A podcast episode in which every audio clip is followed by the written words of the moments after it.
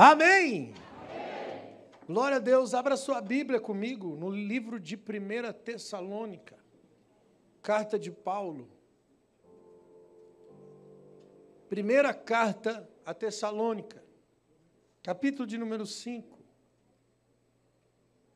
versículo de número 23. Amém? Glória a Deus. Primeira carta de Paulo a Tessalonicenses.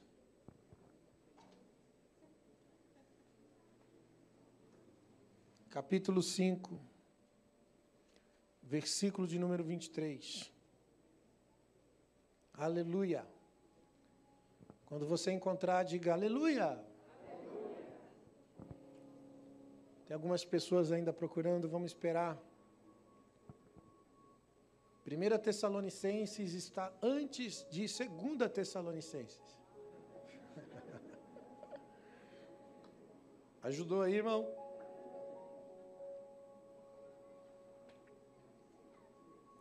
Glórias a Deus.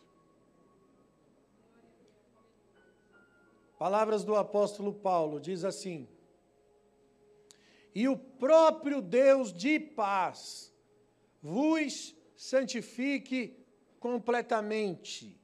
Diga comigo, santificação completa. Ok? Está aí o tema. Abel. Santificação completa. E como que funciona isso? Vamos continuar a leitura. E o vosso espírito, alma e corpo sejam plenamente conservados, irrepreensíveis. Isso aqui é muito, é muita exigência, sim ou não? O que é irrepreensível? Sem defeito, sem nenhum erro. Amém? Sejam conservados irrepreensíveis para a vinda do Senhor Jesus. Glória a Deus. Fica à vontade, pode sentar.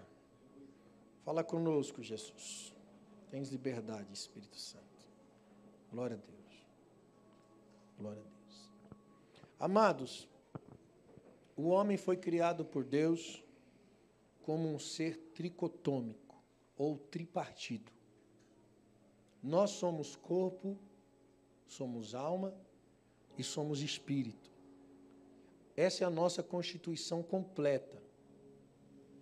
E quando nós olhamos aqui esse termo, completamente santificado, ou santificação completa, a conservação irrepreensível das três partes: corpo, alma e espírito. E a gente precisa entender isso. Como funciona, como que o nosso mecanismo tripartido funciona para que a gente possa trabalhar na conservação e na santificação do ser completo. Amém? E ambos se compõem naquilo que chamamos de homem interior. Segundo Coríntios 4:16, o apóstolo diz assim: "Por isso nós não desfalecemos, porque ainda que o nosso homem exterior se corrompa, o homem interior se renova de dia em dia. Então existe o homem exterior e existe o homem interior. Olha o que Hebreus 4:12 diz. O autor de Hebreus diz assim: "Porque a palavra de Deus ela é viva e eficaz, e ela é mais cortante do que qualquer espada de dois gumes, e ela penetra na divisão da alma e do espírito, juntas e medulas, e é apta para dividir, separar, discernir pensamentos e intenções do coração. Perceba a palavra aqui, que a palavra é uma espada que penetra até a divisão. O que é a divisão? A gente precisa prestar atenção em cada palavra do texto para ter a interpretação clara. Paulo está dizendo, o autor de Hebreus está dizendo, que existe uma divisão entre a alma e o espírito. No nosso ser interior existe uma separação, uma divisão. Somos um homem interior que tem uma divisão interna. E o texto diz que a palavra é apta para penetrar até essa divisão. E quando ela penetra, ela revela as intenções dessa divisão. Ela separa pensamentos e intenções. Porque às vezes os nossos pensamentos e as nossas intenções divergem. Sim ou não? Paulo disse: Eu quero o bem, mas o mal está dentro de mim. E todas as vezes que quero fazer o bem não consigo, mas o mal que não quero é o que faço. Ele diz: Quem me libertará do corpo dessa morte? Em outras palavras, ele está dizendo: Existe uma guerra dentro de mim. Eu conheço a lei de Deus e sei que ela é boa, mas existe uma lei do meu entendimento. Então ele está falando da lei do espírito e a lei da alma. Essa divisão interna. Aí no capítulo seguinte ele diz: Mas a lei do espírito e da vida me libertou da lei do pecado e da morte. Existe uma forma de você conseguir se livrar, de você conseguir discernir, que é exatamente quando a palavra penetra até essa divisão e ela é poderosa para trazer a claridade para nós, ao nosso entendimento, intenções e pensamentos. E quando você consegue se autodiscernir, e isso se chama encontro com Deus, você não consegue se autodiscernir sem um encontro com Deus. Sabe o que um encontro com Deus provoca? A revelação de você mesmo. Quando você começa a ter um encontro com Deus, não é sobre Deus que você descobre, é sobre você mesmo. O encontro com Deus revela você, por isso que quando uma pessoa tem um encontro com Deus, ela cai em profundo arrependimento. E o profundo arrependimento que traz o avivamento. Porque não existe salvação sem arrependimento. Por isso que a obra principal do Espírito Santo é convencer o homem do pecado, da justiça e do juízo. Quando que vem esse convencimento? Quando há um encontro com Deus, e essa pessoa é ativada no seu espírito, porque é o espírito que convence do pecado, da justiça e do juízo. E começa a haver uma transfiguração, um ajuste interior. Não há mais divisão interna. Há um alinhamento de alma e de espírito. Mas todos nós estamos em batalha interior. Não é só aceitar Jesus para se livrar disso. Não é só vir para a igreja para se livrar disso. Não é só descer as águas do batismo para se livrar dessa guerra interior. Essa guerra interior é um processo até a salvação. Por isso que o texto que nós lemos está dizendo que a gente tem que conservar a salvação, conservar a santificação.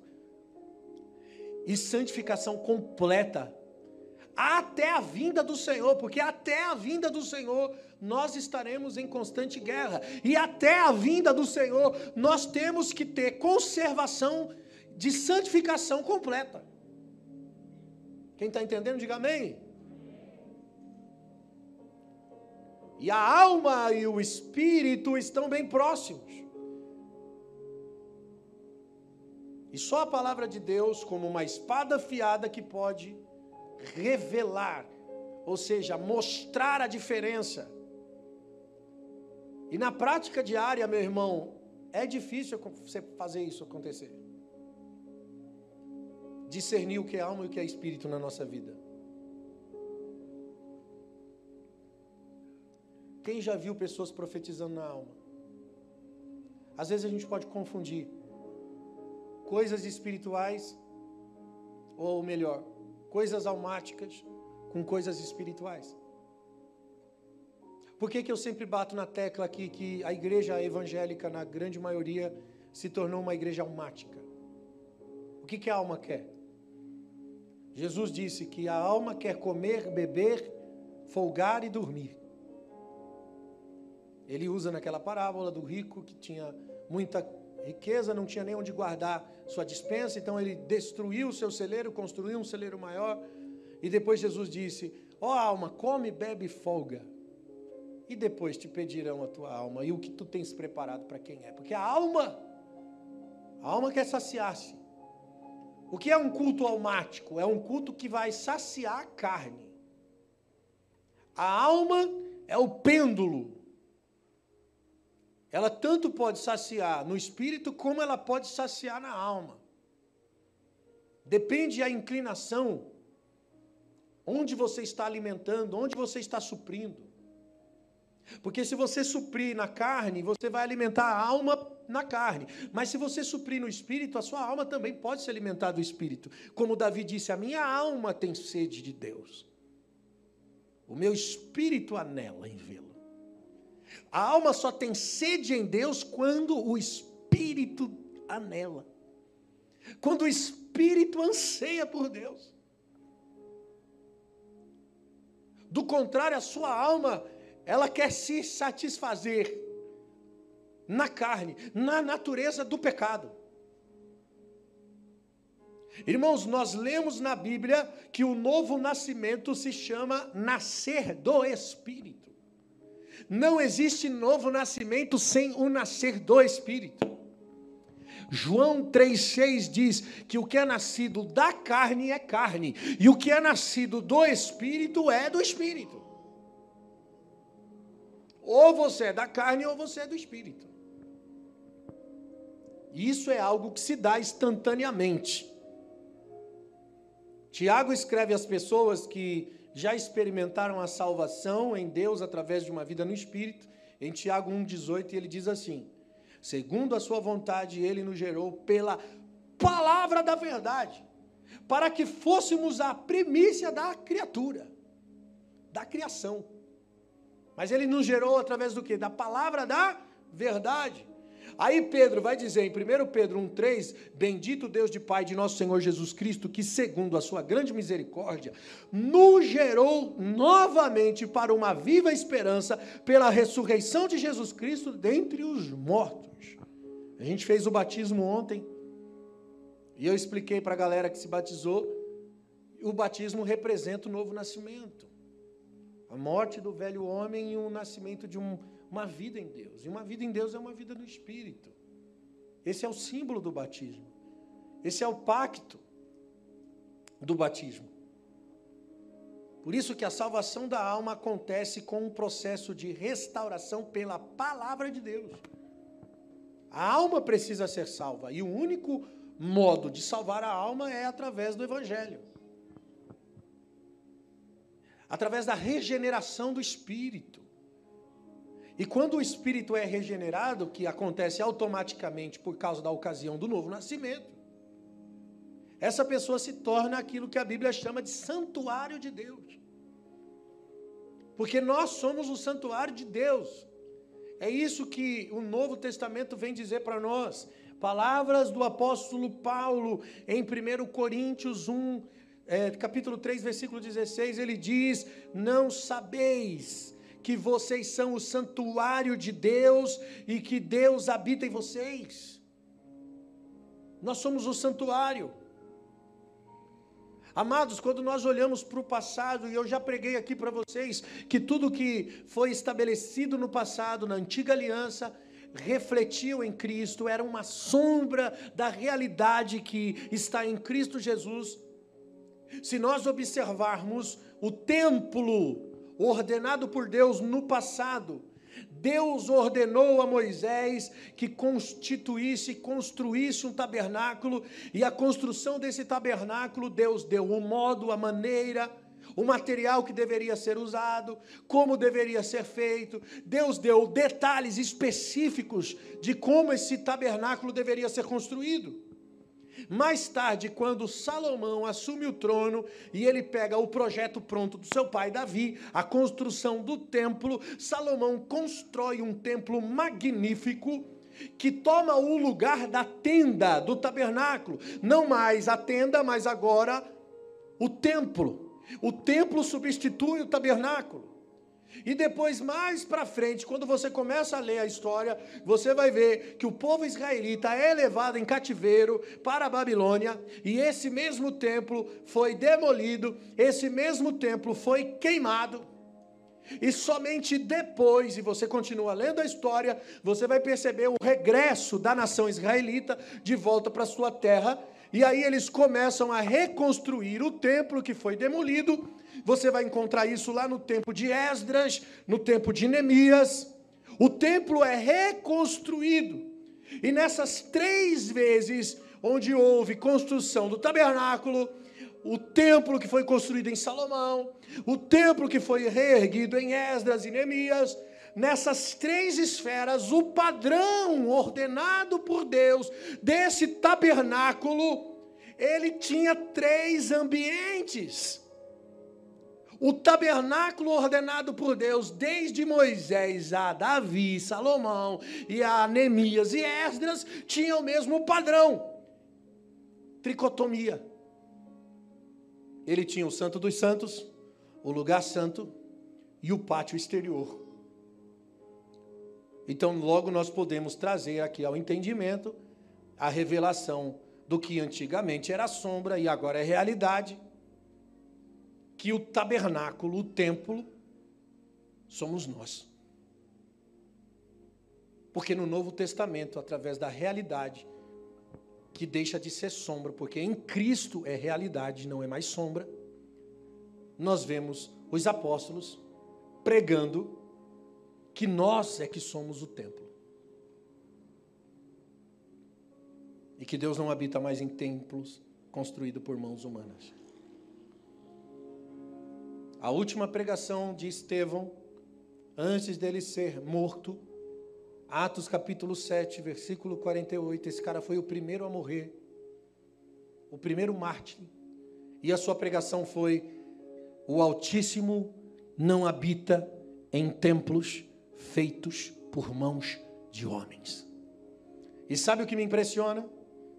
É que esse cara, Estevão, pregou essa mensagem aos ouvidos de Saulo, que escreveu para nós como Paulo, que Deus não habita em templos e que nós somos o templo, que nós somos o santuário da morada do Altíssimo. Esse cara chamado Saulo absorveu a mensagem de Estevão que morreu ao seu comando e que depois trouxe a nós a revelação de que Deus não habita em casas construídas por homens, mas que nós é que somos o templo, o santuário do Deus vivente. Dá para entender porque quando Jesus bradou na cruz, está consumado o véu do templo que separava o lugar santo do lugar santíssimo, se rasgou de, de alto a baixo. E o que separava já não separa mais. Por quê? Porque nos foi dado um, um novo e vivo caminho o que era restrito somente para o sacerdote uma vez por ano, agora a mensagem da cruz, com o rasgar do véu, está dizendo para mim e para você: eu e você temos acesso, porque eu e você é que somos o santuário de Deus. Aquele véu rasgado está dizendo: eu não habito mais em casa construída por mãos humanas. Lembra da mensagem de Jesus? Quando ele chegou no templo e os caras estavam vendendo fazendo é, é, comércio, vendendo pombas, vendendo animais. E Jesus virou a mesa dos cambistas. E ele foi indagado, mas é o templo. E ele diz: destrua esse templo. E em três dias eu construirei, eu reconstruirei esse templo. Deram risada dele, dizer: como assim? Demorou séculos para ser construído. Como que esse cara vai construir em três dias? Os caras riram de Jesus. Eles ainda estavam presos nas sombras. E Jesus estava falando de uma realidade. A revelação. Ele deu a sua vida. Ele morreu no madeiro, foi sepultado. E no terceiro dia ressuscitou. E quando ele ressuscitou. o templo foi restituído, o templo foi levantado, porque esse templo sou eu e você, amado. Esse templo é a igreja do Senhor. Nós somos o templo. E se você perceber como o templo, lá na antiga aliança, vamos falar um pouquinho das sombras do tabernáculo. Era tripartido. Assim como nós somos tripartidos, somos corpo, alma e espírito. O templo era a figura do que Cristo provocaria, do que Cristo construiria através da nova aliança no seu sangue. Cada uma das três partes do santuário corresponde às três partes do nosso ser: espírito, alma e corpo. E quando nós olhamos para o tabernáculo do lado de fora, é, representa o corpo. Via-se apenas dois ambientes, a parte coberta e a parte descoberta. A parte coberta era a tenda da revelação, e a parte descoberta era o átrio exterior. Mas quando você entra na tenda, você encontra ali mais outro ambiente, dois ambientes separados dentro da tenda. Um é o lugar santo e outro é o lugar santíssimo. Hebreus 9:1, versículo 3 diz: Ora, também a primeira tinha ordenança de um culto divino e um santuário terrestre. Porque um tabernáculo estava preparado, o primeiro em que havia o candelabro, a mesa, os pães da proposição, aos que chamam de santuário, mas depois vem o segundo véu, e estava o tabernáculo que se chama Santo dos Santos.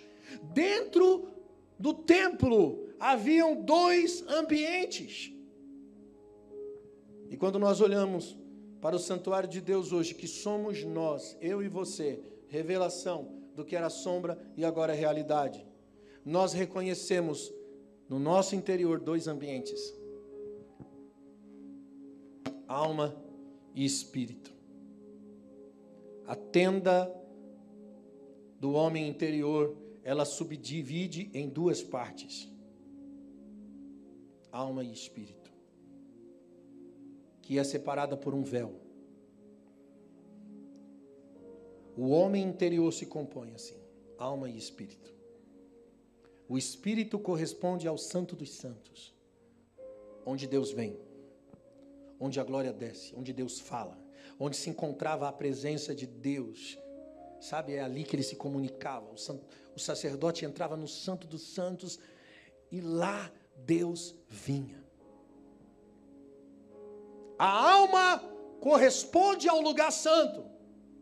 O corpo corresponde ao pátio ou ao átrio exterior. Por isso que é importante nós examinarmos essas figuras e compreender como elas funcionam, para que nós possamos dar importância a esse lugar importante, onde Deus vem, o Santo dos Santos, o nosso Santo dos Santos, o nosso Espírito. Precisamos ter consciência para dar valor a esse lugar, que é o lugar onde Deus fala. Deus falou com Moisés para ele construir uma arca.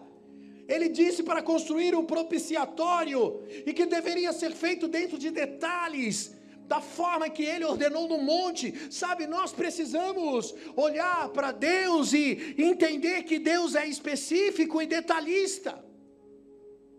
Ele tem uma forma. Ele disse a Moisés em Êxodo 25, 22: Ali eu virei e ali falarei contigo. Ali aonde? No Santo dos Santos. Onde Deus falava. E hoje, na nova aliança, e em Cristo, o Senhor continua falando no lugar mais íntimo o lugar mais íntimo do santuário é o Santo dos Santos, que é o nosso espírito. Romanos 8,14, Paulo diz: Pois todos que são guiados pelo Espírito de Deus são filhos de Deus. O Espírito Santo guia, ele dirige os homens. Sim. E como isso acontece? Dois versículos depois, afirma como resposta, olha aqui, versículo 16 de Romanos 8: o Espírito testifica no nosso espírito que somos filhos de Deus. Onde é que o Espírito testifica? Diga comigo, no nosso espírito. O Espírito de Deus testifica no nosso espírito. Porque o nosso espírito é o Santo dos Santos. E a direção do Espírito vem através de, uma, de um testificar, de um testemunhar no nosso próprio espírito, que é o lugar onde Deus fala. Olha que poderoso, Salomão, cheio de revelação, Provérbios 20 e 27, ele disse: O espírito do homem é a lâmpada do Senhor, e ele esquadrinha o íntimo do seu coração. A lâmpada do Senhor é o espírito de quem? Do homem. Agora vamos olhar para o tabernáculo. No Santo dos Santos existia uma coisa chamada candelabro. Haviam sete castiçais de ouro, que era alimentado com azeite puro. E a Bíblia diz que a sua lâmpada tinha que permanecer acesa continuamente. Preste atenção, tudo reflete no homem, porque se o próprio Salomão, em Provérbios, trouxe a revelação de que o espírito do homem é a lâmpada do Senhor. Olha o que o Senhor diz em 1 Samuel 3,3. Então também o Senhor já, também Samuel, já tendo deitado antes que a lâmpada de Deus se apagasse, onde estava a arca de Deus, o Senhor clamou: Samuel, Samuel, e ele disse: Eis-me aqui. Olha lá onde Deus falou. Para que a lâmpada permanecesse acesa continuamente, precisava do quê? Azeite puro. O que, que o azeite representa na Bíblia? O fluir do Espírito. Êxodo 27, 20. Pois ordenarás aos filhos de Israel que tragam azeite puro de oliveira, de oliveira batida para o candeeiro para fazer ordenar as suas lâmpadas continuamente. Irmãos, revelação aqui em Cristo. O Pai Celestial deu a cada um de nós uma lâmpada. Ela se chama Espírito do Homem. E muitos não desenvolvem a sensibilidade no próprio espírito porque não ouvem a voz de Deus. O espírito do homem é o único lugar puro. Ele pode estar apagado, adormecido, ou ele pode estar aceso, santificado. Quando a lâmpada está acesa, é sinal de que você está santificado. Se você não está andando em santificação, a sua lâmpada está apagada. A lâmpada é o termômetro da aprovação e santificação. É o único lugar puro. É onde Deus se comunica. É onde Deus vem. Olhe para Jesus. Jesus foi 100% homem. Ele se esvaziou. Filipenses 2:5 diz: Paulo diz assim: que haja em nós o mesmo sentimento que houve em Cristo. Qual? Sendo Deus, não teve de, de usurpação ser igual a Deus, mas ele se esvaziou a si mesmo, tomou a forma de servo, se fez semelhante aos homens, achando-se na forma de homem, se humilhou, sendo obediente até a morte. Irmão, Jesus, ele foi 100% homem. O mestre estava, ele não estava em vários lugares ao mesmo tempo, ele não, ele não era onipresente. Ele estava limitado pelo corpo, porque era homem mesmo sendo Deus, viveu na terra sem lançar mão da onipresença e da onipotência. Jesus precisou do Espírito para fazer a obra que fez.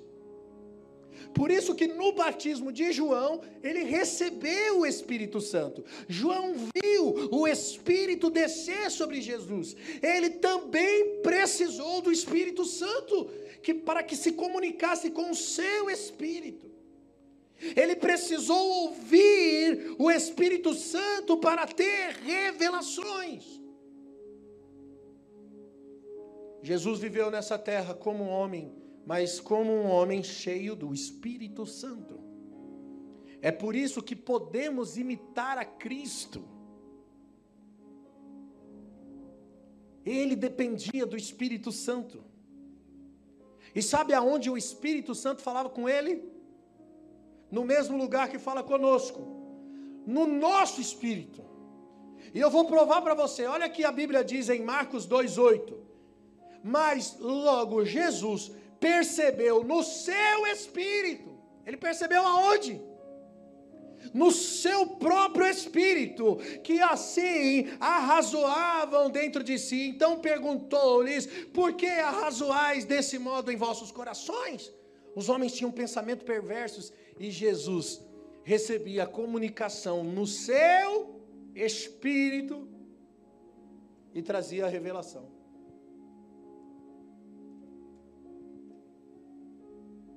Aquilo que os fariseus estavam pensando. O Espírito Santo transmitia a informação na onde? No Espírito de Jesus. Porque ele percebeu no seu espírito. Pois é exatamente assim que Deus fala com o homem. Nós temos Jesus como um perfeito exemplo de vida no espírito. Quando nós usamos o termo que o Espírito Santo fala, não é uma voz audível, mas é um testificar interior. Por exemplo, como nós podemos saber que nós somos filhos de Deus? Alguém se sente filho de Deus? Alguém se acha realmente filho de Deus? Como que sabemos? A Bíblia diz que o Espírito testifica no nosso espírito. É um testemunhar no nosso espírito que de fato nós somos filhos de Deus. E como acontece essa testificação? Irmãos, simplesmente sabemos que somos filhos de Deus, porque há uma comunicação aqui dentro. Há uma leveza, eu chamo de leveza. Sabe alguém que anda sem peso nas costas? Sem culpa na consciência? Livre. Há um testificar interno. Uma outra área do Espírito Santo também é trazer a revelação da palavra. Você não pode entender as revelações de Deus sem o Espírito Santo. É Ele que faz isso. 1 Coríntios 2,14, Paulo diz assim: Ora, o homem natural não aceita as coisas do Espírito de Deus, porque elas são loucura, e não podem ser entendidas, porque elas são entendidas espiritualmente. Ou seja, o homem não pode compreender as coisas de Deus no seu psique, na sua capacidade intelectual, porque ela só pode ser discernida no Espírito. Por isso que a palavra também diz que não é por força e não é por violência, mas é pelo meu espírito. Não adianta ficar batendo boca, ficar discutindo, tentando provar que a Bíblia diz, que o versículo diz, que isso prova. A gente vê muita guerra teológica, mas irmãos, não dá para provar nada sem o Espírito Santo. Quem convence é Ele. É só um mover de Deus. E aonde ele fala? No nosso próprio espírito. É ali que ele ensina as coisas espirituais. Não é na nossa mente, não é na nossa psique. 1 Coríntios 2,15, mas o homem espiritual, mas o homem espiritual, quem? O homem espiritual discerne tudo e discerne muito bem, mas por ninguém é discernido. Aí talvez você está me, me olhando e está dizendo, pastor, legal tudo aí que você está pregando, uau, mas por que, que a gente não consegue viver isso? Por que, que é tão difícil ser crente santo? Por que, que é tão difícil viver essa vida que o senhor está pregando aí, uma vida igual a Jesus? Por que, que é uma batalha? Porque a gente precisa exercitar, amado. A Bíblia diz que o reino de Deus é conquistado através de esforços. A gente pensa assim, pô, né, entreguei minha vida para Jesus, agora vai vir um chazão do céu e eu vou ter revelação, e eu vou virar. Né? Tem gente que se empolga, tem um encontro com Deus assim, e de repente já quer virar um missionário, já quer ser um pregador, já quer ir ganhar o mundo inteiro para Jesus. Só que tem um processo. Antes, você precisa ser liberto. Liberto do seu eu, liberto do seu ego, liberto dos seus traumas, liberto da sua alma. Tem um processo de santificação na vida do homem. É uma corrida na fé. Para que cheguemos à plenitude.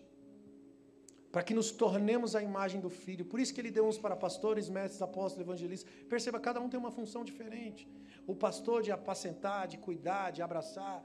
O evangelista é aquele que, que, que que ensina para você o caminho da salvação, ele ganha você a Cristo. Ele vai até o perdido, ele vai até a zona de combate, aí ele traz para o pastor que vai cuidar e vai curar. O profeta é aquele que corrige o que está fora do eixo, porque dentro do processo muita gente se perde. O mestre é aquele que ensina as profundezas da palavra. Sabe, cada função tem o seu lugar especial. O apóstolo é o que cobre, é o que se faz plataforma, é o que envia, é o que prepara. Se cada estrutura funciona no seu ambiente, o que, que acontece com aquela pessoa que está sendo alvo do, do evangelista, do pastor, do mestre, do apóstolo, essa pessoa vai chegar num lugar de crescimento. Ela vai alcançar um lugar de aperfeiçoamento, porque ela está sendo cuidada por áreas importantes que vai trazer aperfeiçoamento no seu cristianismo, até que essa pessoa chegue à plenitude, à estatura do varão perfeito que é Jesus, porque Jesus sempre é e será um modelo.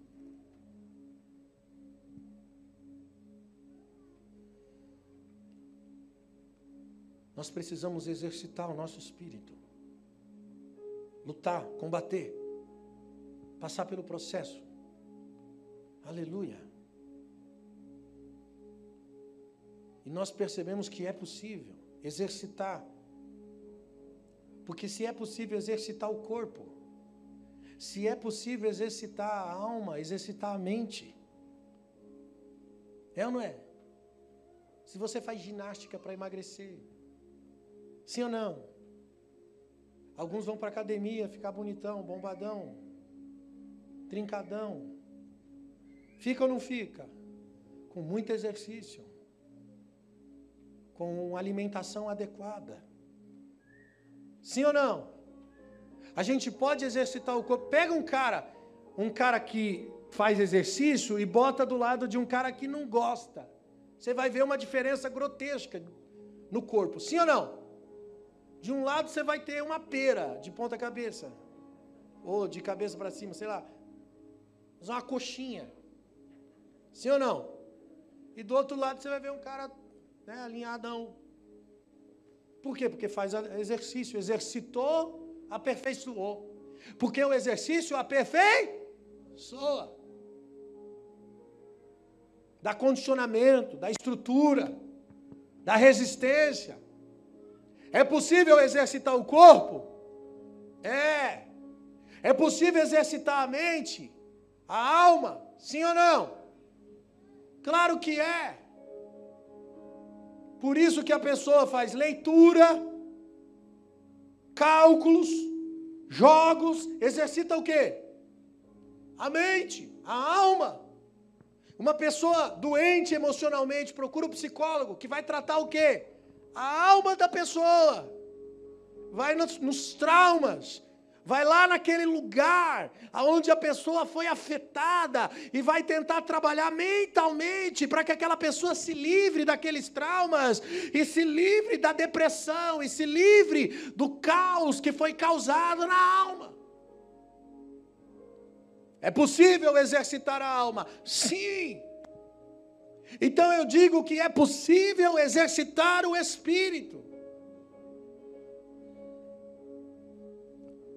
Sabe qual é a nossa dificuldade de ouvir a Deus? é porque não existe exercício no espírito. Você fica com o espírito insensível para ouvir a voz de Deus, sem sensibilidade. Mas à medida que nós exercitamos, vai surgindo a sensibilidade, e, isso, e a sensibilidade vai aumentando. Como que faz isso? Pela meditação da palavra e pela oração. A oração, palavra e oração. E aí você vai ficando mais consciente de Deus, cara. Mais consciente de Deus. O que, que acontece conosco se a gente não exercita o corpo? Os músculos atrofiam. Aí o cara quer ir lá jogar bola com a gente. O que, que acontece? É, tá uma cãibra. Tem que sair carregado do campo. No outro dia não anda. Toma uma cartela de remédio. Por quê? Porque os músculos são atrofiados. Porque não faz exercício.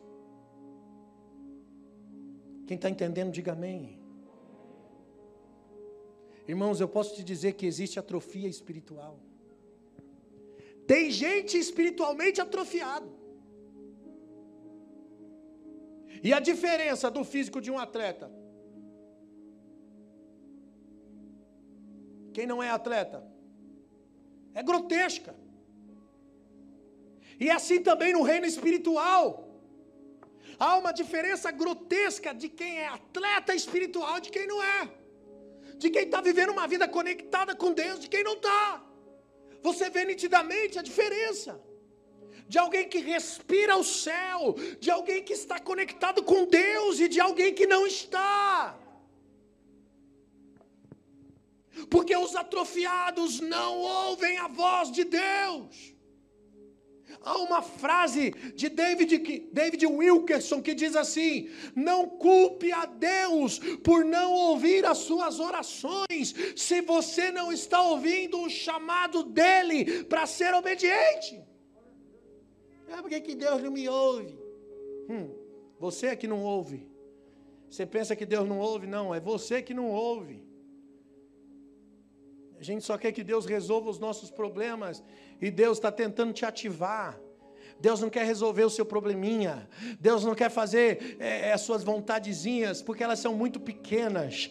Elas são insignificantes perto do autor da vida. Você está achando que a sua vida é vida, você não tem vida. Fora de Deus, o que você tem é um momento insignificante que é muito passageiro, é insignificante, passa como o vento, pois o homem é como a fumaça que dissipa, é como o orvalho da manhã que cedo passa. É assim que é a vida do homem mas em Deus há eternidade, em Deus há propósito, em Deus há significado, é nele que você encontra propósito.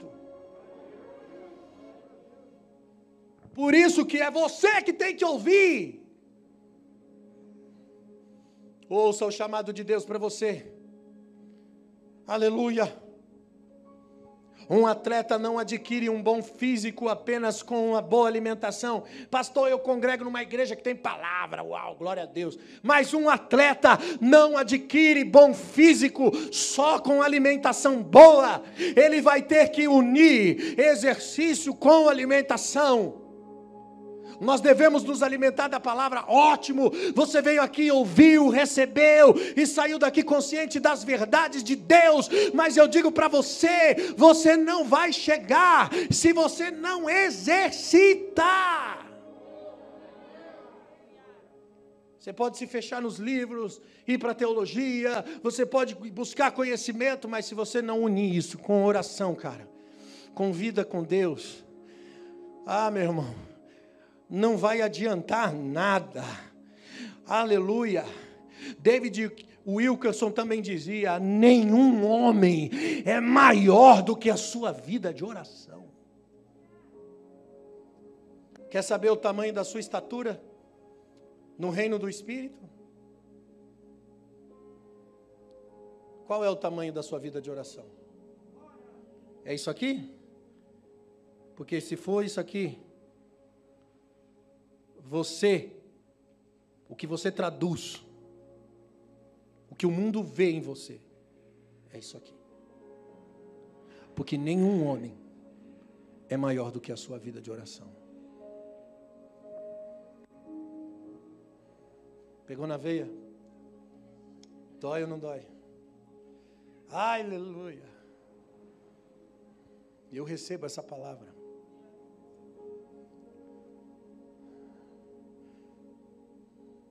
Você pode ter todas as suas doutrinas de Deus e doutrinas corretas. E muito embora você pode não ter a presença de Deus. Escute. Homens dão conselhos. Deus dá orientações. Essa palavra que eu estou pregando para você são bons conselhos. São ótimos conselhos. Orientação você vai receber quando você dobrar o joelho, cara. E você ficar ali, raca sotoroba, kandará sotoroma rachei. Quando você ficar na presença dele. Quando você se colocar ali. Ah, mas não é difícil. Lute, por favor. Exercite, mas dói, dói, vai doer no começo. Todo exercício no começo é difícil. Você vai para academia no começo e fala, ah, não vou, está doendo, não vou não. Amanhã não vou. Aí você daqui a pouco está até desistindo da academia, você fala, parei, cansei. Mas se você vai no segundo dia, no terceiro, no quarto, no quinto, no décimo, quando chegar no final do mês não dói mais, e quer saber de uma coisa, você começa a desenvolver aprecio, prazer, vontade de estar lá, e aí você, quando você não pode ir, você já fica assim, cara, mas eu preciso ir treinar, porque eu, eu preciso treinar, e você vai ficando viciado numa coisa que você faz e gosta de fazer, porque exercitou e gerou prazer no que você está fazendo, a oração também é assim assim, por favor, vá para a oração e se torne um atleta no espírito.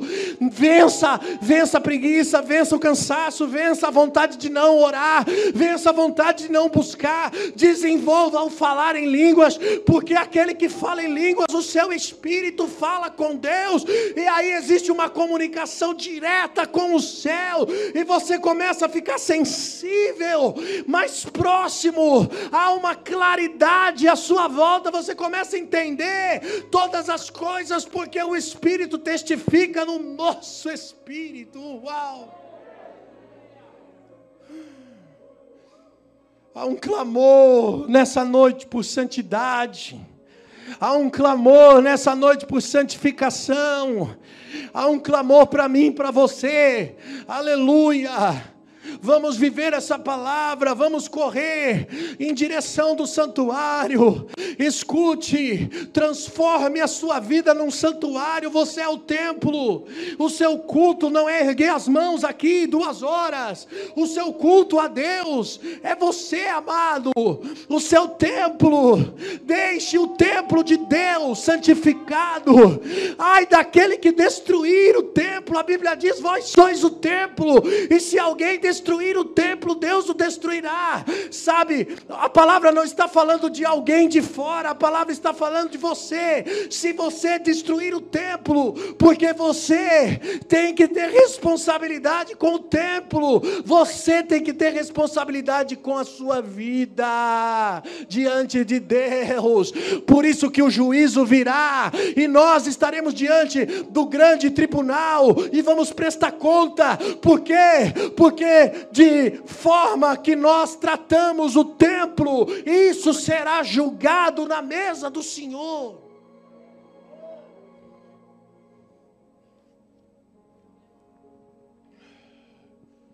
Você sabia que na antiga aliança, o sacerdote que entrava no Santo dos Santos, desajustado, morria? E segundo algumas linhas de estudo teológico, o sacerdote entrava com uma corda amarrada na cintura. Porque se ele não voltasse,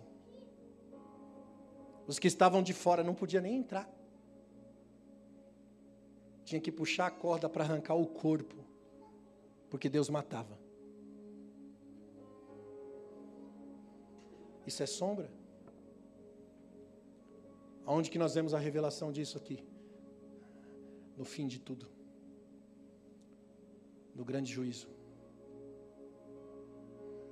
O que temos feito por intermédio do corpo, bem ou mal, estará na mesa do Senhor naquele grande dia. Cuide do santuário que é você, amado. O que você tem visto? O que você tem alimentado sua mente? Aonde estão os seus olhos? Aonde está o seu coração? Aí também estará o seu tesouro. Cuidado com o que você transforma em tesouro. Porque ele pode estar substituindo o santuário de Deus. Idolatria não é culto à imagem. Idolatria é culto a qualquer coisa que não é Ele, a qualquer coisa que não prioriza Deus.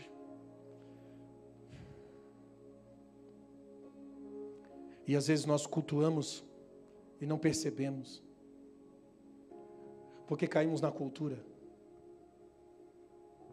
E cultura é um padrão da sociedade. E cultura também vem da palavra culto, porque tudo que o homem faz é um culto. A pergunta é: quem está recebendo o culto? O seu comportamento, a forma que você vive, revela quem você adora. Porque cultura revela o culto.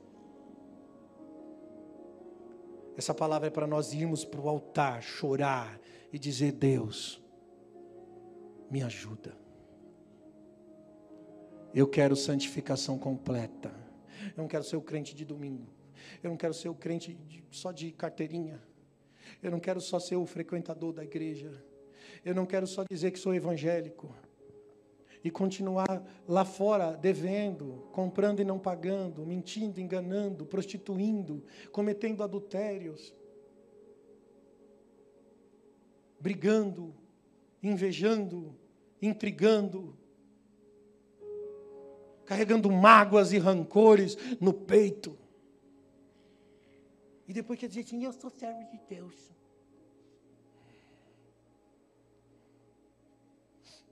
Que Deus conhece o meu coração. Conhece. E conhece o seu espírito também. E sabe se tem lâmpada ou se está apagado. Buscai o Senhor enquanto se pode achar.